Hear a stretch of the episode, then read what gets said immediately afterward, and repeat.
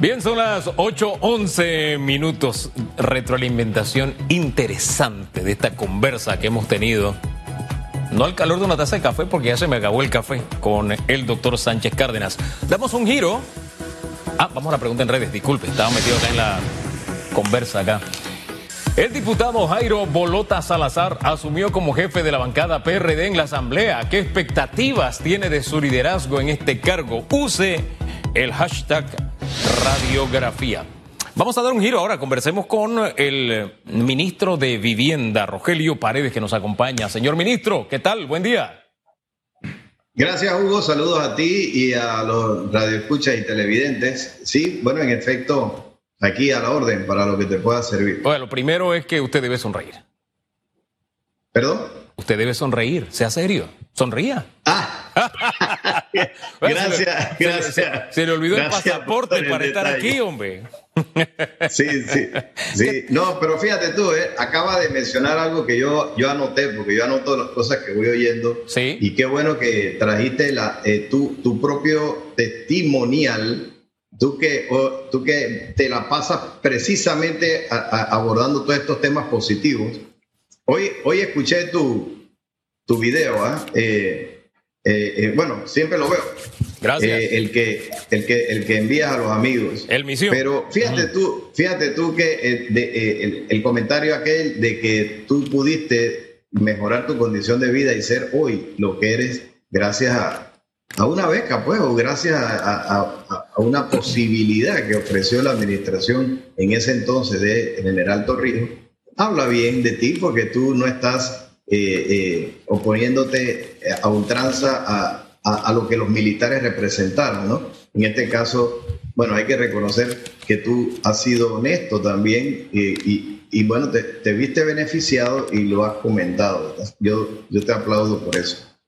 Hombre, eh, es que mire, nosotros somos una acumulación de vivencias y este país, tristemente, desde hace unos años para acá, sectores políticos se han encargado de abonar el odio. Es decir, un grupo donde se odia a otro grupo y es ese choque, no podemos conversar, no podemos debatir. Es como si cada grupo tuviera la verdad en vez de que pudiéramos conversar en busca de una verdad y de una solución. Y eso no le hace bien a, un país. Pero, es que este país es de todos, no es de un grupo o del otro. Y al final están los hijos tuyos, los nietos, y, los de todos que queremos vivir en un mejor país. Y si, y si le va bien, por ejemplo, a la administración Cortizo, ¿tú no crees que le va bien también al resto del país? Entonces yo creo que la idea no es aquí eh, eh, solamente oponerse a todo lo que se haga. Mira, yo no puedo decir que todo lo que hizo el presidente Martinelli era malo. Tampoco puedo decir que todo era bueno. Eh, igual puede pasar con la administración Varela. Tuvo aciertos y la administración Cortizo él es un ser humano, él también puede tener eh, algún eh, desacierto por tratar de hacer las cosas, pero el que no se equivoca es aquel que nunca hace nada, aquel que sí intenta y toma decisiones. Bueno, se puede equivocar, puede estar sujeto también a la crítica, a la crítica y a los aplausos. Ah, bueno, te equivocaste. Entonces viene la capacidad de corregir. Ese es el detalle, ahí está la grandeza, en la capacidad de de reenrumbar las cosas. Bueno, te caíste, te levantaste, tú lo has dicho mil veces. Eh, el, asunto no es solamente que te caigas, es cómo te levantas y para eso está eh, el mensaje positivo que tú siempre nos, nos traes. Hombre, y aquí el reto que tenemos como país es levantarnos, porque este golpe que ha sufrido el país lo ha resentido, sí, todo, todo el país. Y hay momentos eh, en el calendario donde uno hace un alto por inflexión, hombre, en el año nuevo uno dice, oye, estas son mis metas para Año Nuevo. El cumpleaños, uno lo hace también muchas veces. Digo, oye, esto lo tengo que hacer el próximo año, esto se me quedó en la agenda, qué sé yo.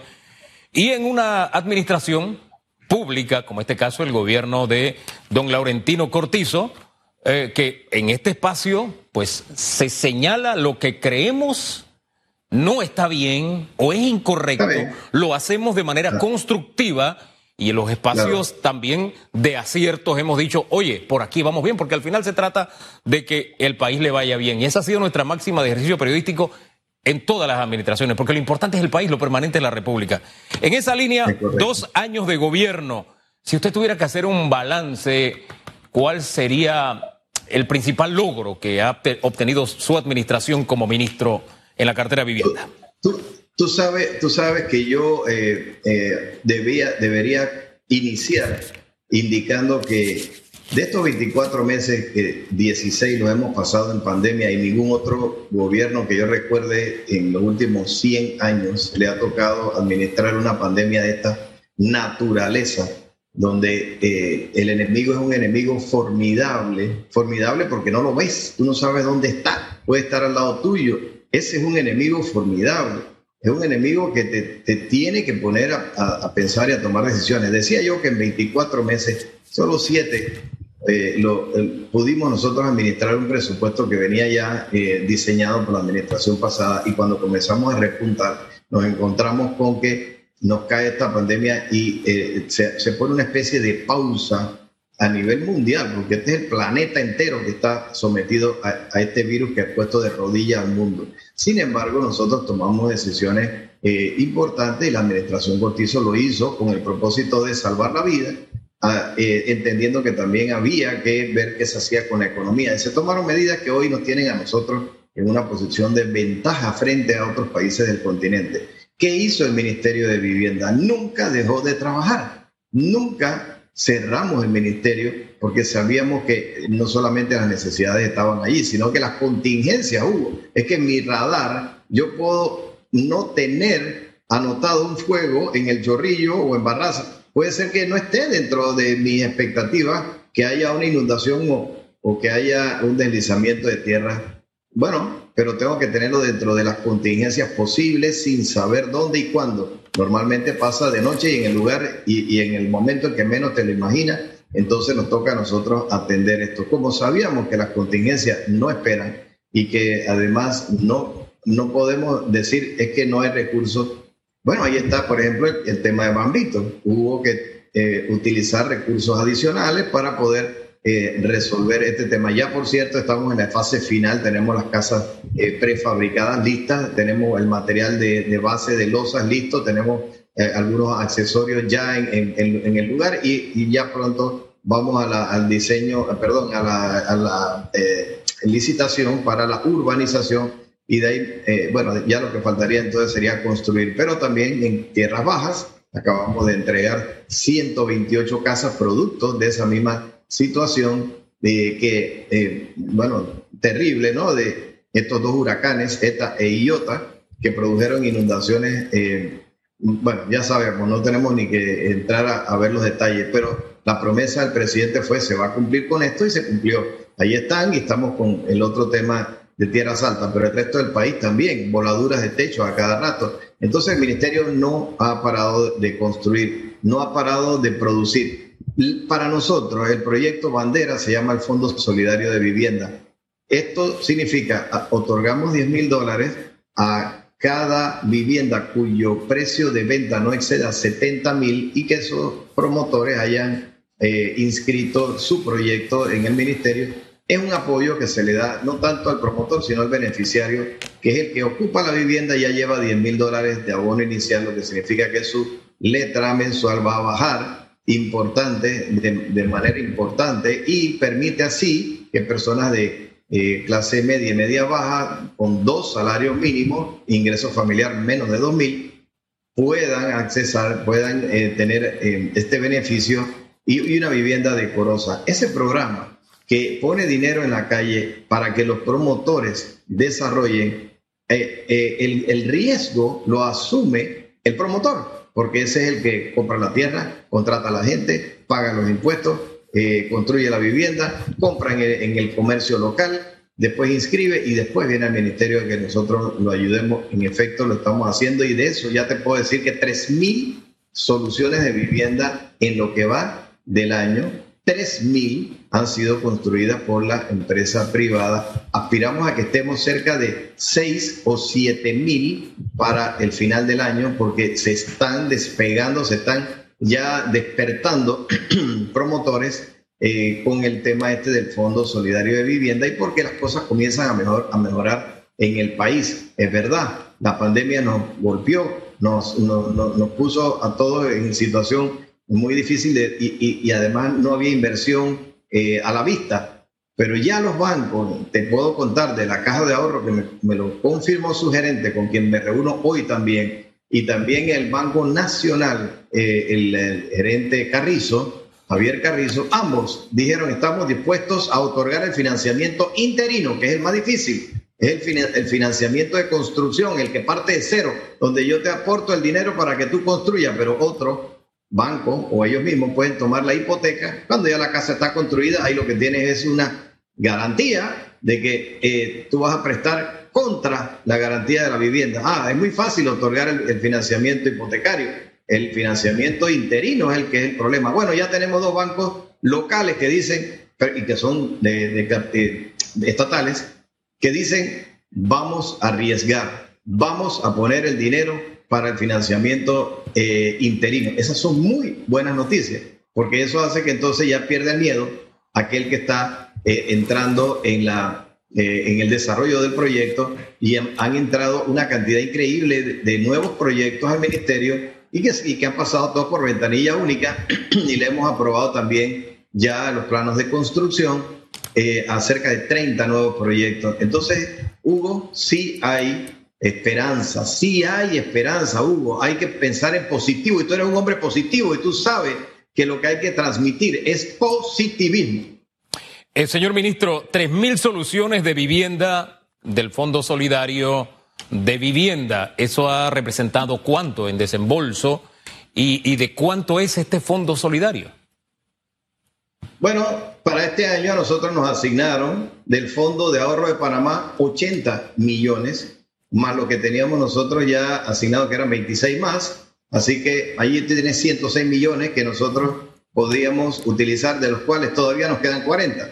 O sea que sí tenemos con qué seguir eh, aportando a, la industria y, al negocio de la construcción, que tiene un retorno en seis meses. Es un retorno muy bueno, muy rápido y es mentira que la gente no necesita casa. Al contrario, el déficit habitacional está clavado todavía en, números bien altos, pero el nicho está en viviendas de 80 y 85 hacia abajo. O sea, todo lo que está de 80 hacia abajo, entrando por, la, eh, eh, por el, el, rango este de viviendas de 70 mil o menos, que esos son los que entran con el bono solidario. En ese espacio hay cerca de 100 mil soluciones de vivienda todavía por, por, por hacer. O sea que la gente que de manera natural eh, se sigue casando o se juntan y siguen creciendo, necesitan casa y es que el crecimiento vegetativo de la población anda alrededor del 4% anual.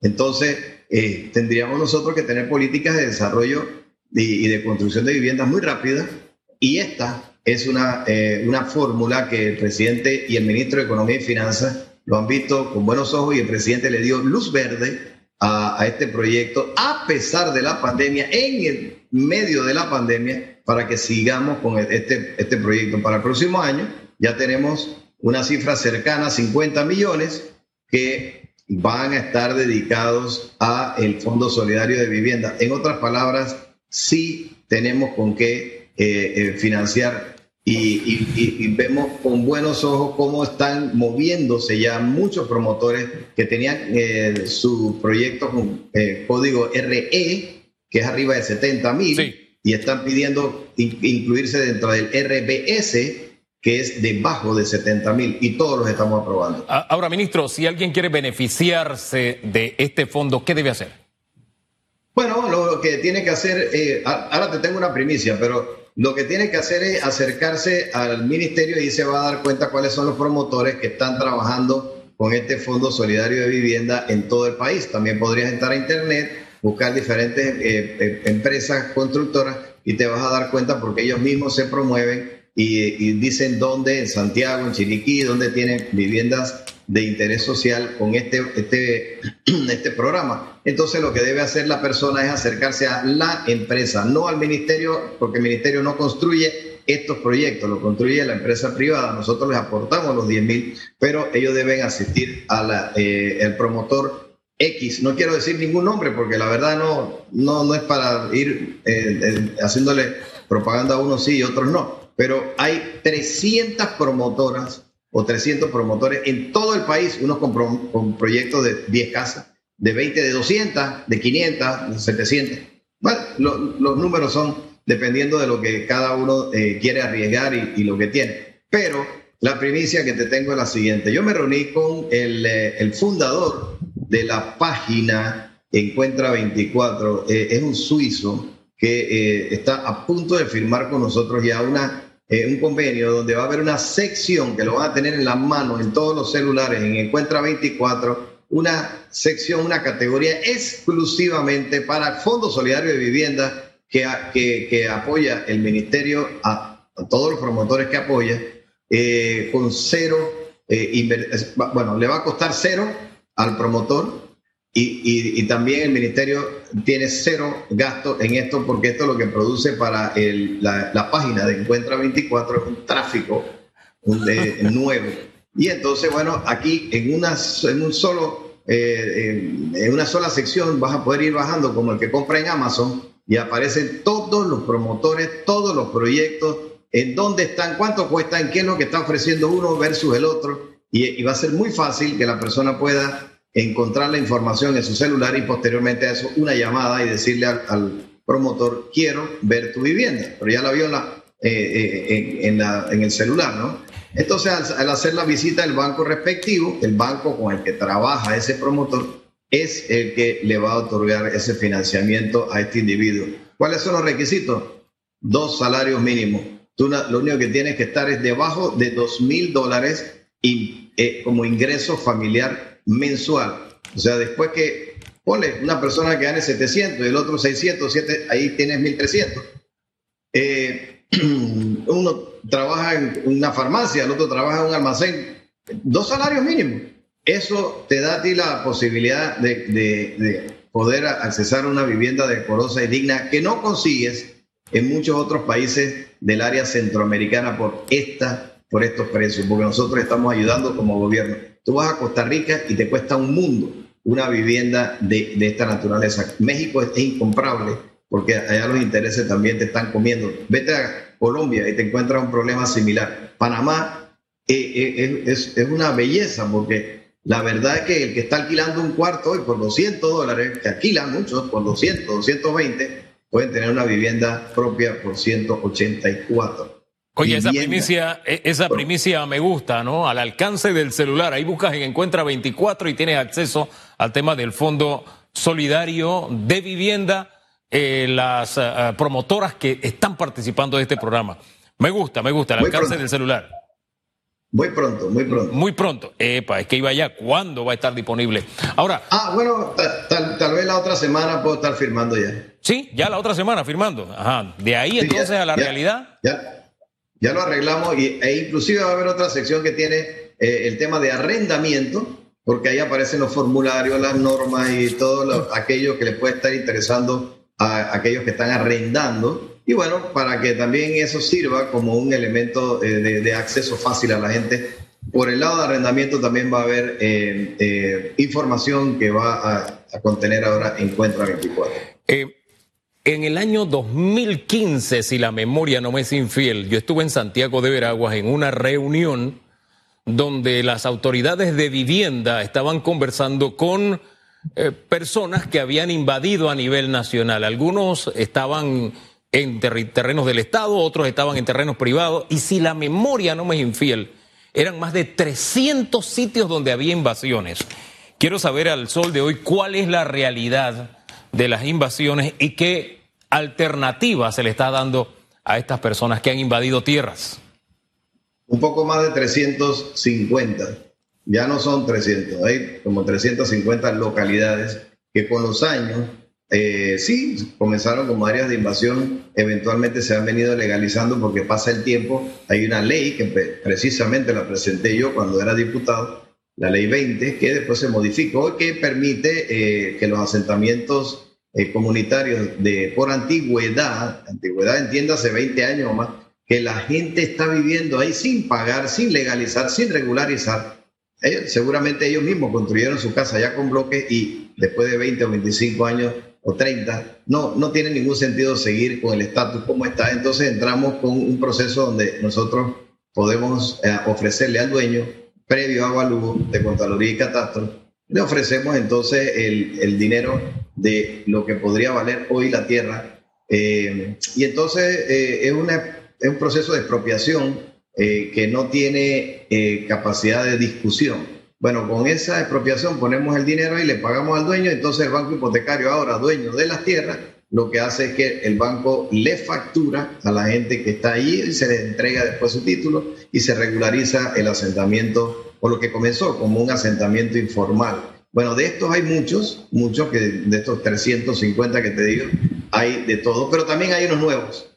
Y esos nuevos son los que nosotros no estamos ni aplaudiendo ni permitiendo. Y entonces aquí es donde viene la parte de cómo eh, enfrentarlos. Bueno, ya estoy creando una unidad dentro del ministerio con el apoyo de la policía, de Senafron, de la gente de Senan, eh, eh, producto de una reunión que tuvimos con el ministro de Seguridad, donde también deben participar Migración, Banco Hipotecario, ANATI y, em, y otras instancias, MIDES. Bueno, nosotros debemos eh, instalar esto muy pronto y va a ser una unidad que debe no perseguir per se, pero sí esto, darle seguimiento a y, por, vía satelital, inclusive a todos los movimientos que se estén produciendo de invasiones nuevas para eh, eh, detenerlos eh, temprano. Claro que también aquí deben participar los jueces de paz, porque yo no tengo el, poder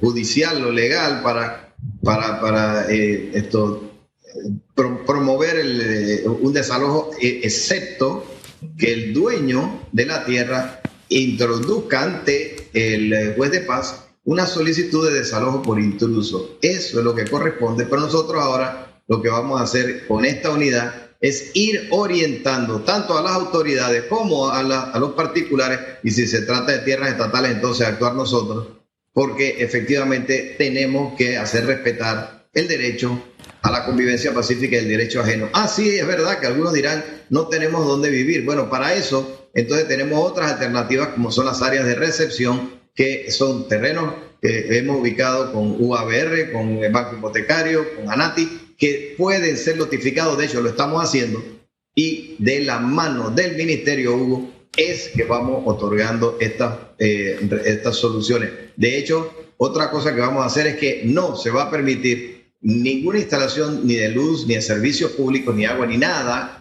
en terrenos que hayan sido invadidos. Estas son, eh, bueno, estamos hablando de invasiones recientes, ¿no? Las que, las que se producen ahora. Ya algunas tienen algunos años y estamos en esos procesos de regularización, sí se puede. Esa unidad que se va a crear, ¿cuándo estará lista y qué nombre tendrá esa unidad de la Fuerza Pública? Bueno, te voy a pedir que me ayudes a ponerle, si quieres, el nombre, porque no, no quiero que sea como la unidad de, de persecución de invasores, o, va, a ser como de seguimiento y control. al final no le hemos puesto un nombre, pero sí nos reunimos ya con eh, eh, todas las entidades y, a la torre de control y todos estamos en, en, conocimiento de que esto va a ocurrir antes de que acabe este mes. Esta, esta es la otra primicia. Entonces, antes de que acabe este mes, ese grupo va a estar instalado en el ministerio y bueno, el ministro de Vivienda eh, lo va a presidir. Hombre, señor ministro, nos ha dejado varias primicias. Gracias, gracias, gracias por conversar con Panamá a través de radiografía. Que tenga muy buen día. Saludos. Hasta luego. El ministro de Vivienda, Rogelio Paredes, oiga, varias primicias, de verdad me quedo con todas ellas. El Fondo Solidario de Vivienda pronto estará accesible a través de Encuentra 24, estará firmando ya la otra semana, antes que termine el mes, esta unidad que todavía no tiene nombre, pero es para evitar invasiones y hay otra tercera. ¿Cuál la, la otra? Ya se me quedó ahí entre tantas notas, pero nos dio varias primicias. Dentro de la velocidad de los hechos, siempre es bueno, insisto, y esta es una máxima que hemos tenido en nuestro ejercicio profesional en todas las administraciones. Es bueno hacer un alto para saber qué está haciendo en obras una administración. Porque al final, insisto, si a un gobierno le va mal, le va mal al país. Si a un gobierno le va bien, debe irle bien al país y más en circunstancias difíciles como las que estamos atravesando.